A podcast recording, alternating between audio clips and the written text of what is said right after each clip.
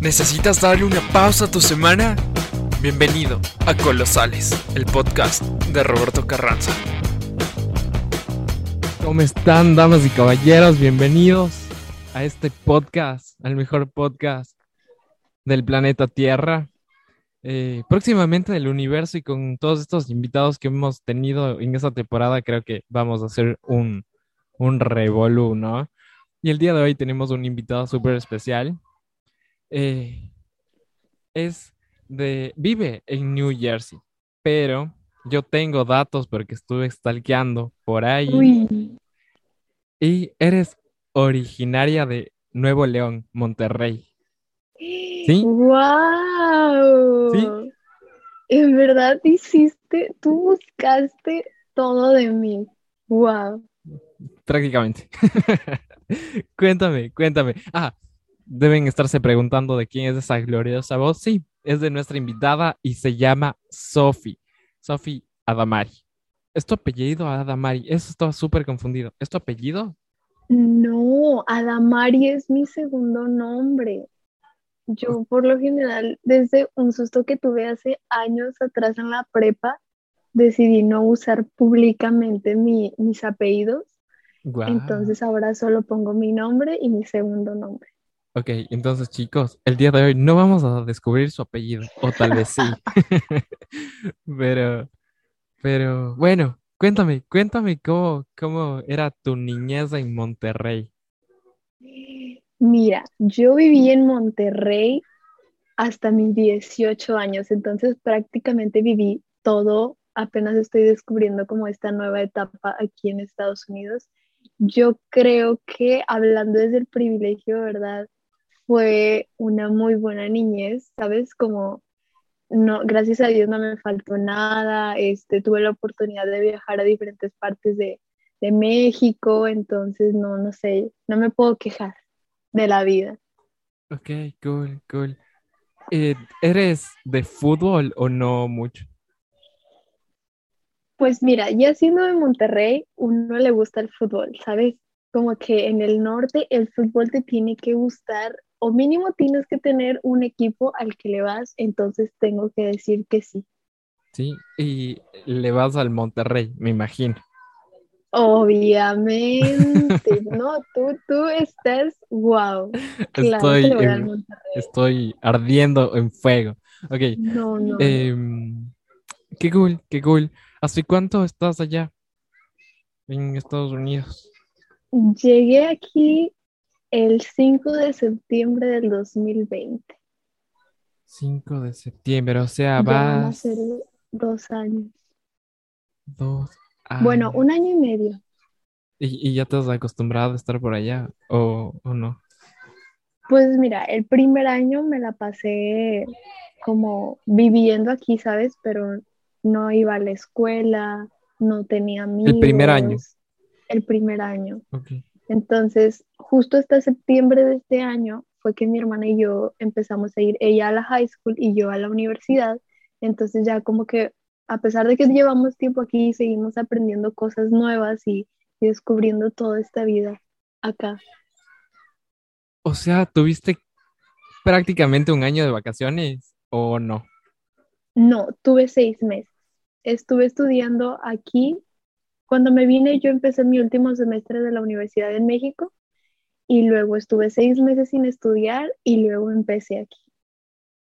Hola, la, me gusta, me gusta. unas buenas vacaciones, tengo que decirlo. Entonces, me costó regresar a la escuela, pero no, no, no. Eso no se hace.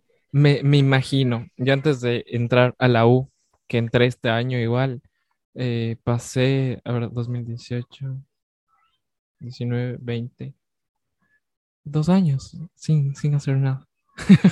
Sí, sí, se siente rarito. Sí, y, acostumbrarse, ¿no? A ese estilo de vida, me imagino, súper complicado. Y he visto tus historias en Instagram que, que en esta época estás pasando frío y que un día te olvidaste tu chamarra. Ay, cuéntame. no, no, es que, tú sabes, en México, no sé si has sido a México, pero en México hace mucho calor, sobre todo en Monterrey, mucho calor. Entonces uno llegó aquí a descubrir el frío de verdad y, y obviamente entre una cosa y otra de la mañana, yo dije, está haciendo frío, pero no está haciendo tanto frío, ¿sabes?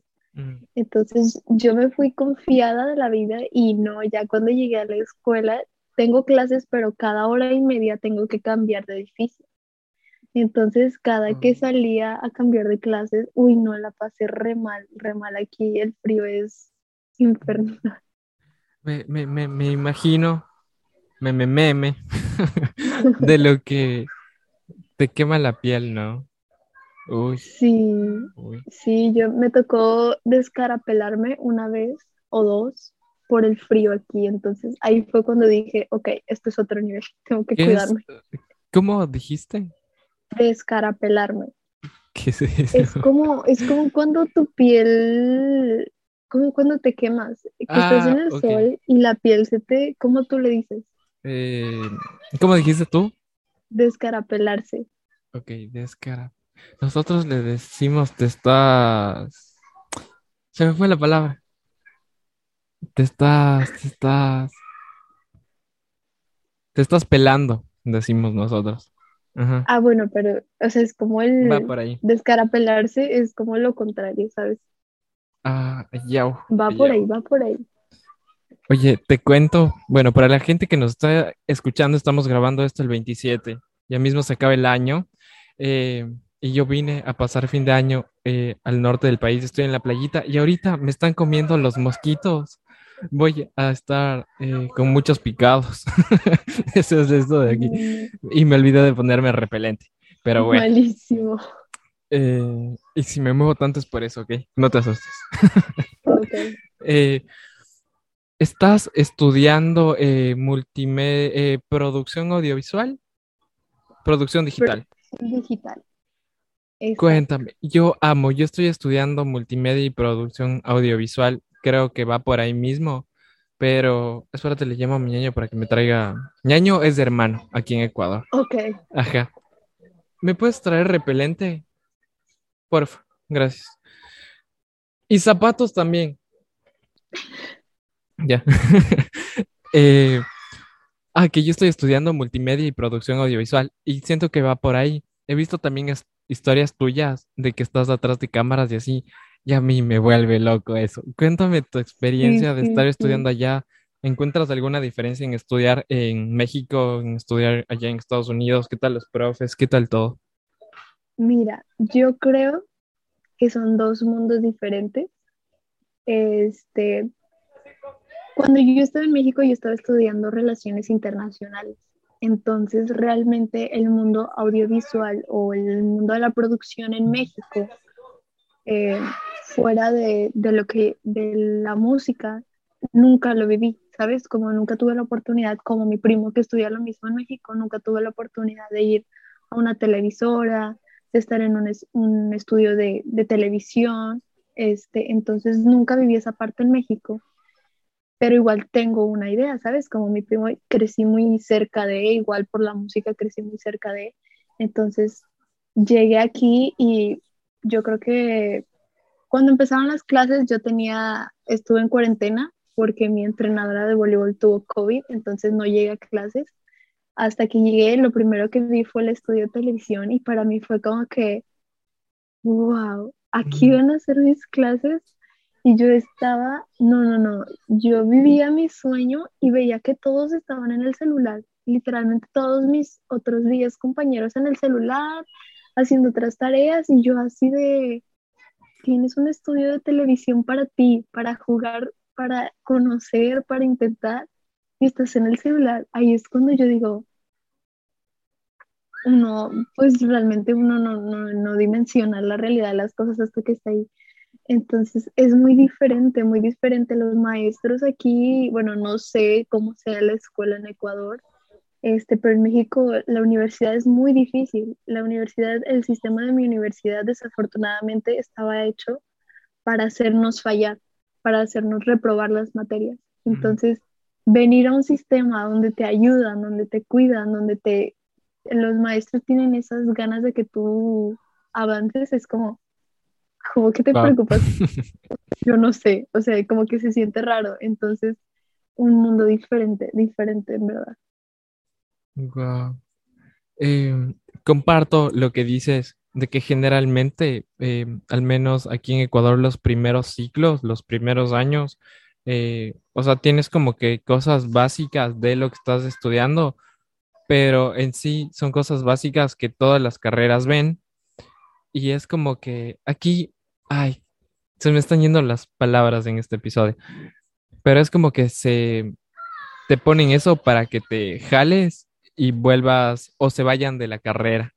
Sí. Ajá, entonces, qué loco, qué loco, me gustaría, eh, ay, ay, ay, me picó uno. No, no, Eh, no, vas a terminar rojísimo. sí. Em, te estaba diciendo que me gustaría experimentar eso, de, o sea, que te cuiden y te digan, ok, mira, es por acá, no por allá, y que te traten bonito y no te griten, pero bueno. Sí, sí, sí, yo también los primeros días fue como, ok, me gusta, me agrada, como que tú sabes, como que conociendo todo, pero luego ya después conforme avanzó el semestre dije, yo pensaba que era una cosa del principio, sabes que los maestros son un amor al principio y luego ya conoces la realidad.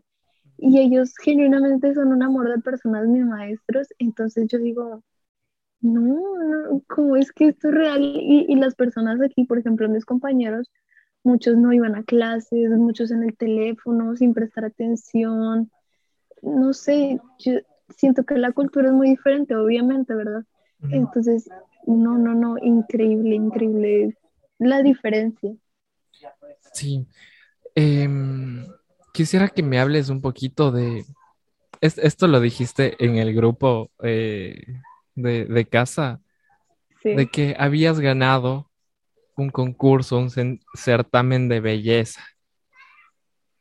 Cuéntame cómo fue el proceso, qué sentiste eh, cuando ganaste, eh, antes de haber ganado, los nervios y todo eso. Y si te animarías, otra vez, o sea, obvio yo sé la respuesta, pero para la gente que nos está escuchando, ¿te animarías una vez más a hacerlo? Yo creo que sí. Este, cuando yo lo gané, bueno, cuando empecé todo esto, ¿sabes?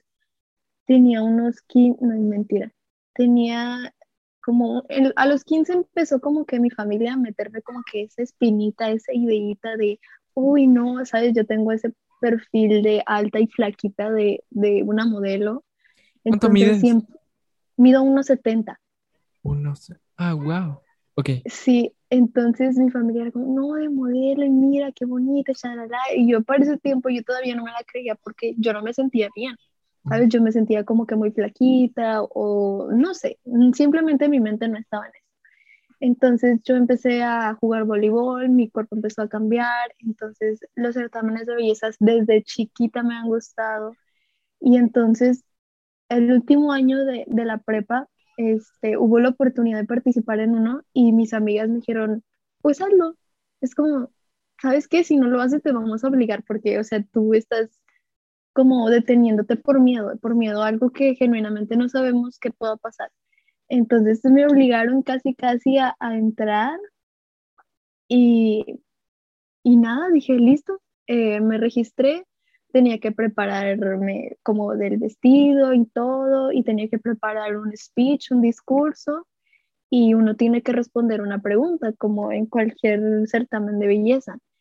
Entonces yo quedé impactada por, por los testimonios de las chicas que, que, con las que me tocó competir, ¿sabes? Como que muchas se sentían inseguras de su cuerpo, se hicieron operaciones para quedar tan hermosas, y, pero no se sentían bien. Entonces yo no recuerdo de quién fue mi speech, pero fue algo sobre los sueños. Siempre ha sido ese mi tema, ¿sabes? Como, como los sueños. Entonces di mi speech, respondí la pregunta y con los nervios me dijeron que gané. Y yo no le había contado a mi mamá que yo estaba participando en un certamen de belleza. Entonces yo le llamo y tengo la foto donde yo tengo la corona en la cabeza y con el celular. Y yo así de, eh, mami, ¿estás ocupada? Mi mamá en el trabajo. Me dice, dime. Y yo, es que acabo de ganar un certamen de belleza. ¿Cómo te explico? Mi mamá no sabía que, como que, ah, que, que me perdí. O sea, se perdió todo un... Yo, no, sí, mira, es que participé y gané. Y la corona aquí la tengo y todo. Y mi mamá así, tú estás loca, tú estás loca. Entonces, no sé, desde ahí me quedaron esas ganas de, de ver el poder de influenciar a través de esa posición para beneficiar a los demás, ¿sabes? Hemos visto mis universos, las organizaciones, cómo las ayudan a llevar a cabo sus proyectos. Tu micrófono está apagado. Ok, ya, ahí sí. Eh, haciendo un paréntesis en esta parte de aquí, me gustaría eh, saber, tú que estás metida en este mundo, Sí. Quisiera saber, voy a poner música de suspense aquí. Quisiera saber, ¿por qué se llama Miss Universo? Pero solo eh, son terrícolas los participantes. o sea, nunca he visto a alguien, algún extraterrestre ahí. Esa es una gran pregunta que no tengo idea de cómo responder uno nunca sabe, uno nunca sabe si, no sé, Miss España es de otro planeta y uno nunca lo va a saber. Ok, cerrando el paréntesis, continúa. Este, entonces te digo, yo creo que desde esa vez vi el, el poder de influenciar a mis compañeros, a, a, la gente que me rodeaba a través de esa posición, fue algo que me impactó muchísimo. Entonces yo dije, tiene que haber como, o sea, seguir, ¿verdad? Y, y después de eso empecé a prepararme, dije, si yo quiero seguir haciendo esto, yo quiero prepararme y no subirme a, a esa posición, ¿sabes? Como muchas de con las que me tocó concursar, que se suben por lo bonitas, por el maquillaje, los vestidos, las fotos, la televisión, me encanta, me encanta todo eso, pero siento, sabes, que ese no es el, centro o el propósito de esa posición, ¿sabes? Entonces yo empecé, terminé de estudiar y empecé mi carrera de relaciones internacionales. Entonces yo me empecé a preparar. Claro que cuando yo llegué a la universidad, mis compañeras tenían, hablaban idiomas y ellas ya eran directoras de organizaciones. Entonces yo dije, tengo mucho que aprender y no me voy a subir hasta no saber y estar segura de lo que estoy haciendo, ¿sabes? Entonces yo me empecé a preparar, llegó el COVID, entonces seguimos preparándonos para un futuro. O sea, ¿estarías dispuesta a hacerlo una vez más? Estaría dispuesta a competir por una corona una vez más, definitivamente, pero en un futuro. Ok, wow, me gusta. Y me gustó mucho la parte que tú hablas eh, de, uno, de que es importante el proceso. Mucha gente solo ve lo que han logrado, pero muchas veces dejamos el proceso a un lado y solo queremos ver el logro. Me llama mucho la atención de que dices, ok, me gusta esto, me tengo que preparar para hacerlo bien y bien hecho. Eh, yo soy de las personas que digo, ok, me gusta esto, ya dámelo ahorita en ese momento. Y el proceso me queda de lado. Y por eso muchas veces me he tropezado, he caído, he llorado, mal plan. Em, otra cosa em, de, lo, de lo que tú hablas es de que buscamos muchas veces también el, el reconocimiento antes que el servicio a los demás. Total. Y, me he dado cuenta de, que eso también nos corrompe y tener influencia. Hay una frase súper, súper bonita que dice, la influencia es poder y el poder sin... Se fue. No,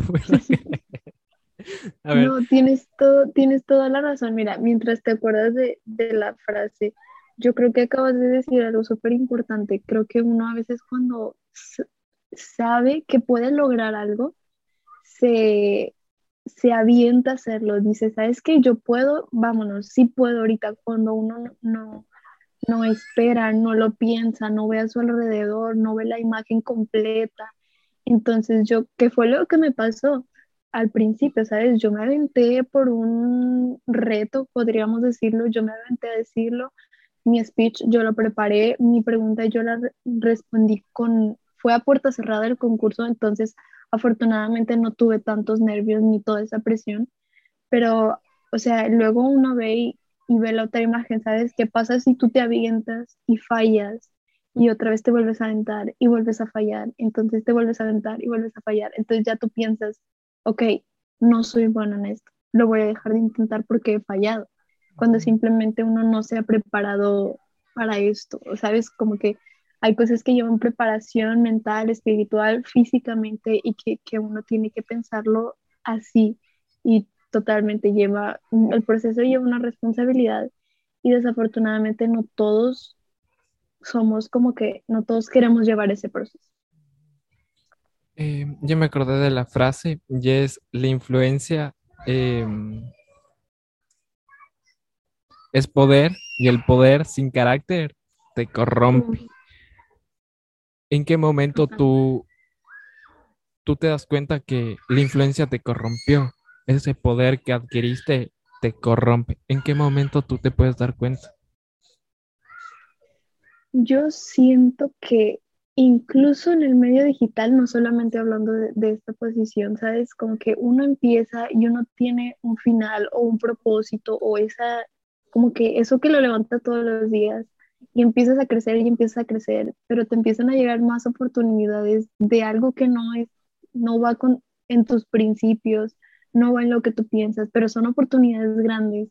Entonces uno dice, bueno, una, una oportunidad de estas, a nadie le cae mal, se ve bien al ojo de nosotros. Entonces ahí uno empieza y empieza y empieza a aceptar oportunidades o a hacer cosas que no pensaba que iba a hacer, ¿sabes? Entonces uno dice, ya cuando te das cuenta ya hiciste toda una carrera o un proceso que no te tocaba hacer.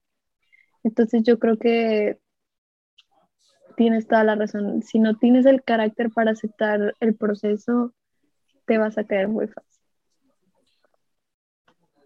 Es, es bonito saber que te ganaste ese premio con, con tu speech de sueños.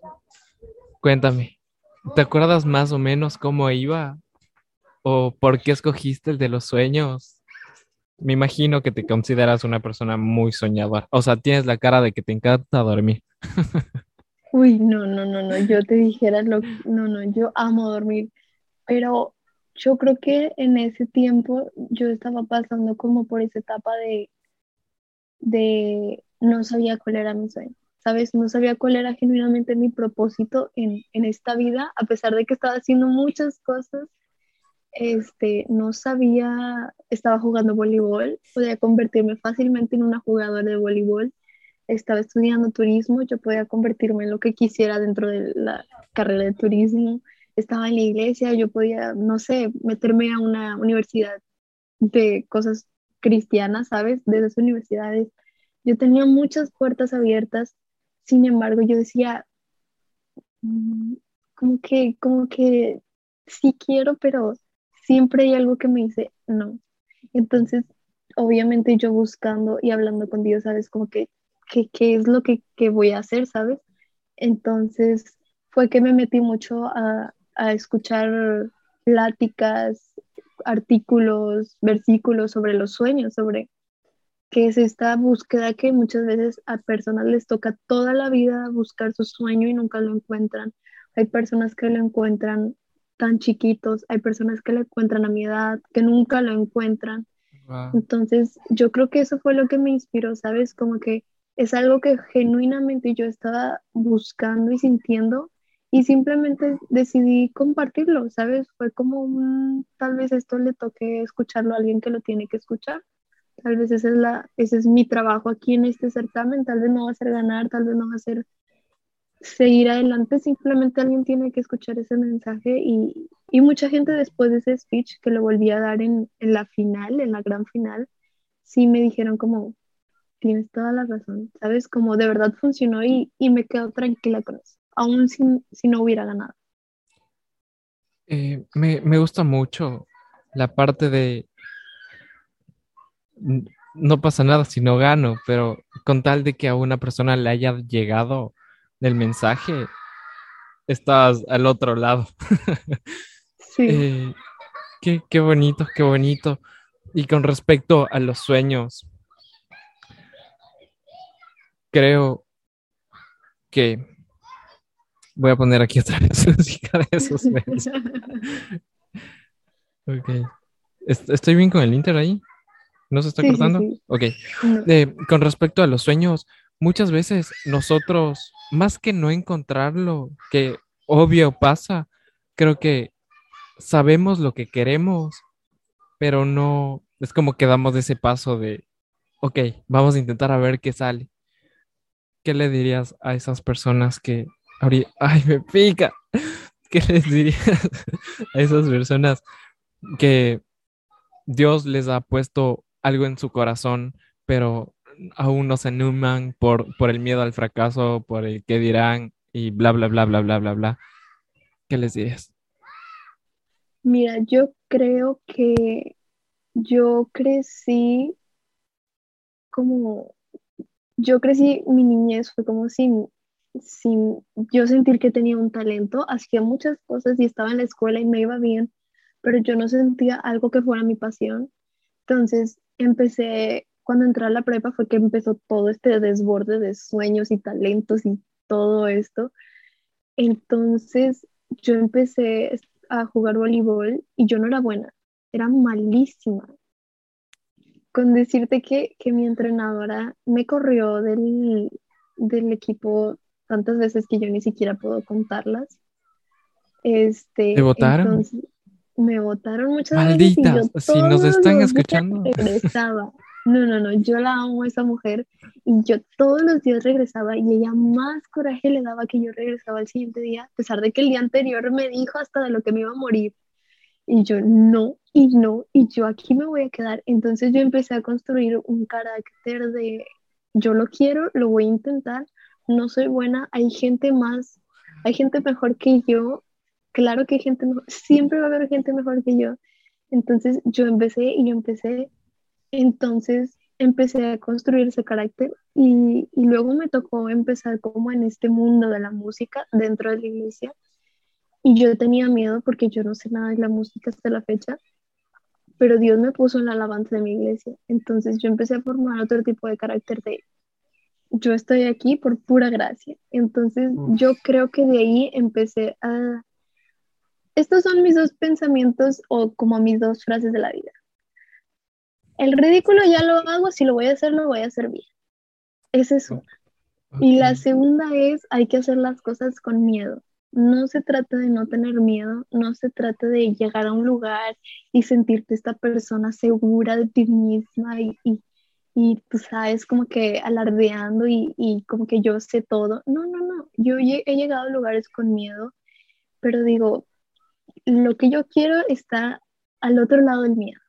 Entonces yo digo, si las tengo que hacer, hay que abrazar el miedo, está bien tener miedo, o sea, no es un sentimiento, no lo puedes evitar, simplemente es no dejar que ese miedo te, te, te esté prohibiendo abrazar lo que Dios tiene para ti, ¿sabes?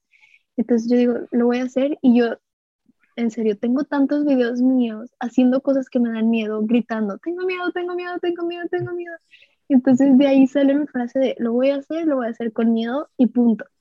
No es no lo voy a hacer, es lo voy a hacer con miedo. Entonces yo creo que es eso, simplemente hazlo, hazlo con miedo.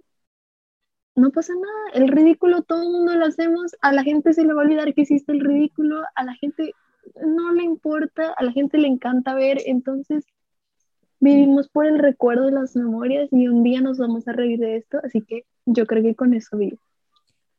Aquí en Ecuador, em, pasar vergüenza le decimos hacer la foca.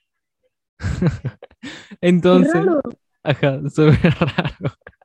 Entonces, amigos, hagan la foca. Yo soy bien, Sí, eh, se podría decir foquero. Yo siempre hago la foca y aún no queriendo lo hago.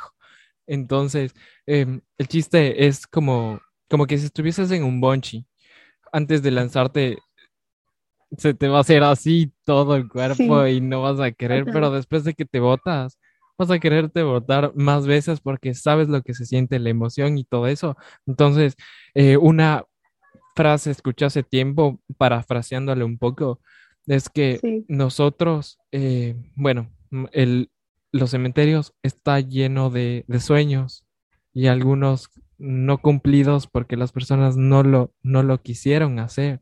Entonces, yo creo que en este tiempo te invitamos a ti que me estás escuchando, ya sea en el baño, espero que no, em, eh, en tu cuarto o si estás manejando, de que no seas parte de ese porcentaje de personas que, llegan al último de sus días sin haber sabido cuál era su sueño, cuál era su propósito y no haberlo intentado. ¿Quién sabe? Y, de este podcast una persona nos escuche y es, la nueva Kardashian, así, o el nuevo Camilo.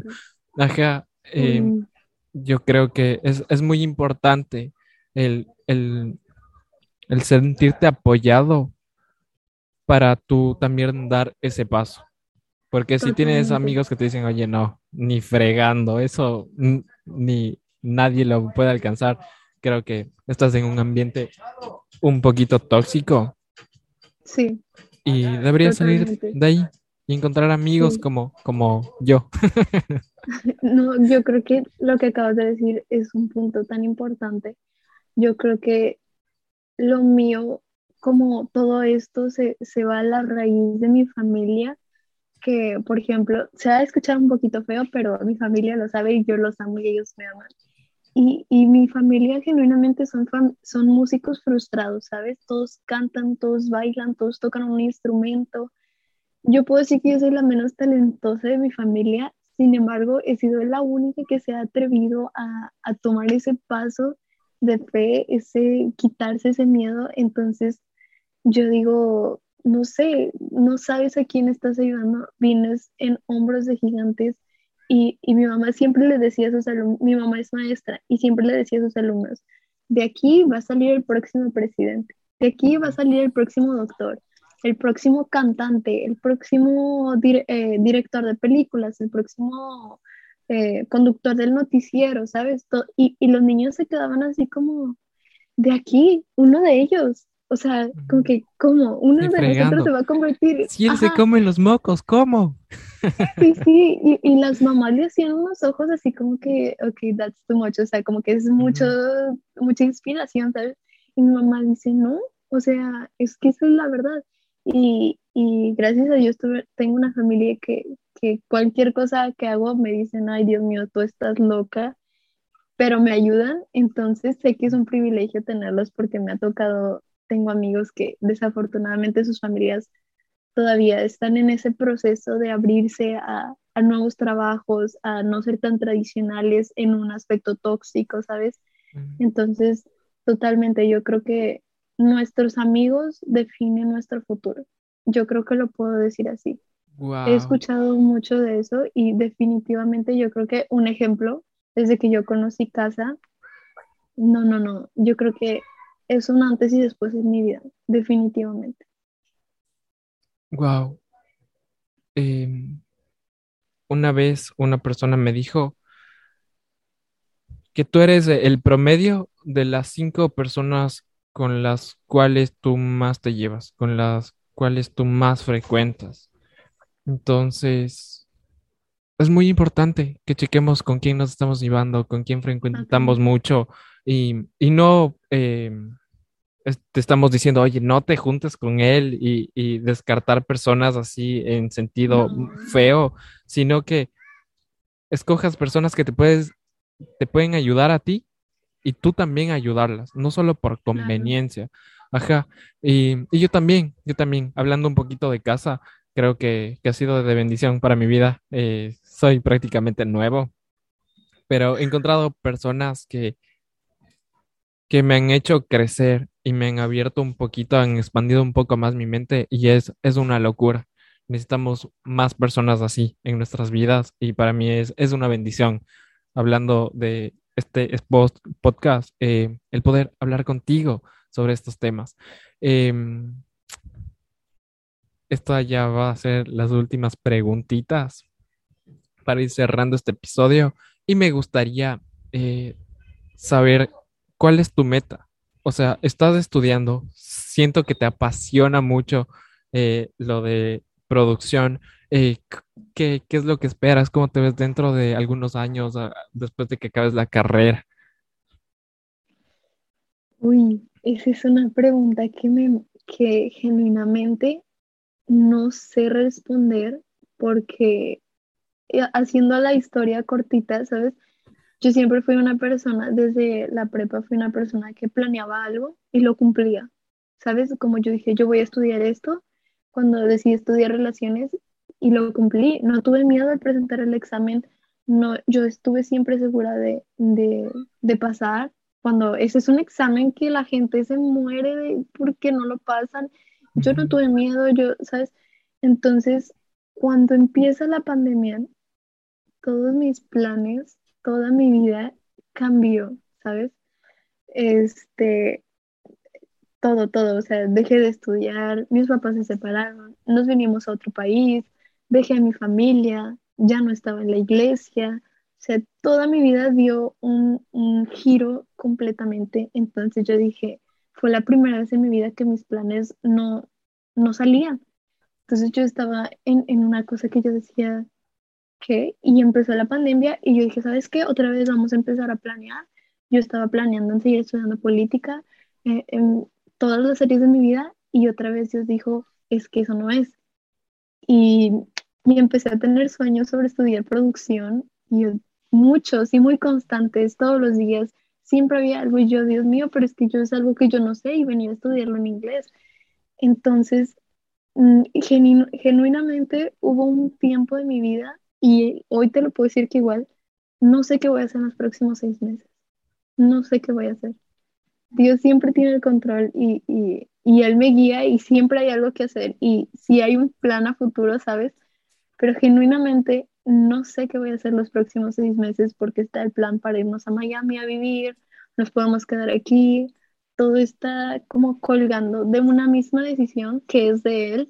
Entonces, yo creo que mi plan como a futuro es simplemente verme graduado, trabajando en lo que quiero, bien con Dios, con mi familia, saludable y feliz, viviendo la vida, viajando, conociéndolos a todos ustedes. Yo creo que eso es lo que más me emociona fuera del trabajo y, y de estas cosas que uno tiene que hacer para ganarse la vida este, yo creo que es lo más importante.